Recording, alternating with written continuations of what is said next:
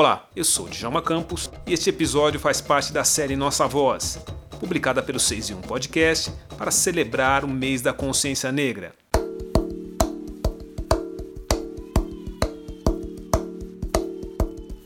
Eu acredito no futuro porque eu preciso honrar a minha ancestralidade.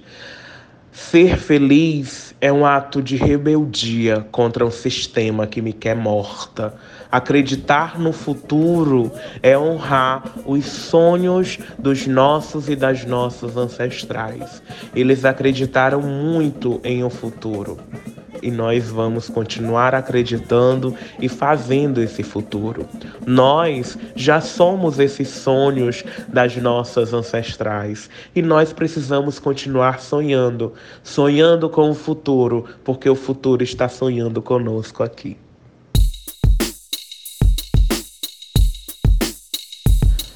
Se eu não acreditasse que mulheres trans, que travestis, em um futuro irão ocupar cargos políticos e em postos de trabalhos importantes, eu não mais estaria viva. Porque o que me mantém viva é essa esperança a esperança de que mudar é possível, é necessário. Nós estamos nos organizando, nos articulando, os nossos passos vêm de longe e nós iremos chegar sim muito, muito, muito mais longe. Hoje eu sou uma professora universitária. Amanhã nós teremos uma reitora travesti negra. É nisto que eu acredito. É por isto que eu resisto hoje e continuarei resistindo.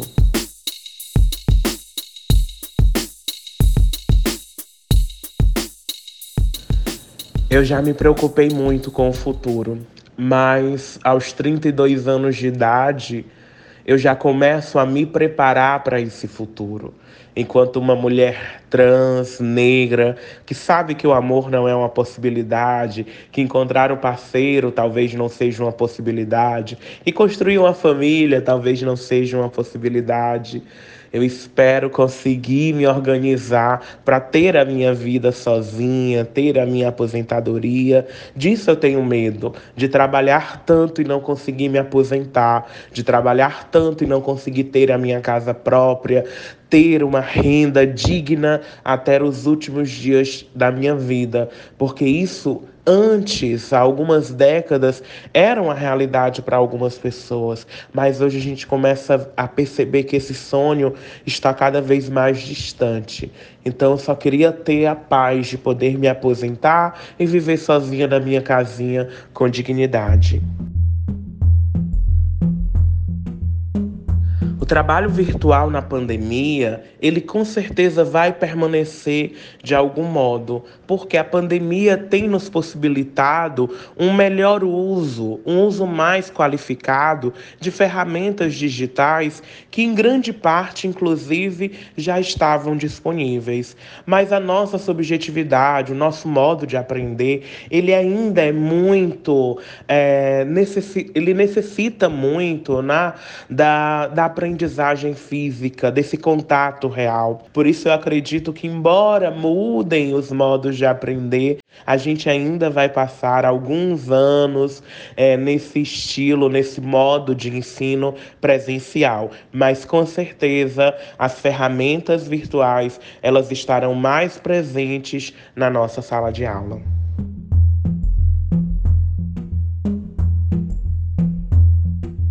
Para um futuro próximo de 10 a 15 anos, eu espero entrar numa sala de aula e não ser a única travesti negra naquele espaço. Eu espero ter alunas travestis negras. Eu espero ter companheiras de trabalho, professoras que sejam travestis negras. Eu espero ver mais e mais da minha universidade frequentada, seja por alunos ou professores que sejam negros, que sejam LGBTs, que sejam mulheres. Nós precisamos mudar a cara desses espaços embranquecidos, cis heteronormativos. Eu quero entrar no supermercado e ser atendida por uma mulher negra, por uma gerente negra, por a dona de um supermercado negra. Nós precisamos ampliar os lugares onde nós, enquanto negros, LGBTs e mulheres, podemos ocupar. É isso que eu espero daqui a 10, 15 anos, que eu consiga estar entre as minhas pares em todos os lugares que eu frequento. Pensar o futuro das pessoas negras no Brasil requer pensar também a ancestralidade. A Jurema Werneck, uma pensadora brasileira negra, tem uma frase que é bastante significativa para todos nós. Os nossos passos vêm de longe. Isso significa dizer que nós estamos nessa caminhada, que essa caminhada não começou aqui, não começou agora. O povo negro está caminhando há bastante tempo e os nossos passos são direcionados para um futuro. Os nossos passos são guiados por esperança. A ancestralidade acreditou que a escravidão iria acabar. A ancestralidade lutou para pôr fim a essa escravidão. Acreditar em um futuro é acreditar que os sonhos dos nossos ancestrais podem ser vividos. Por isso eu acredito sim que essa mudança que está acontecendo, em que pessoas negras chegam a cargos políticos, às universidades, rompem com as expectativas de vidas tão curtas, tão miseráveis e começam a despontar em diversos trabalhos na área educacional. Esse futuro não é algo que acontece por acaso, é um futuro muito desejado, muito sonhado, um futuro pelo qual nós lutamos, historicamente lutamos e ainda hoje estamos lutando. Nós escolhemos, enquanto povo negro, esperar com esperança, acreditar na força da ancestralidade.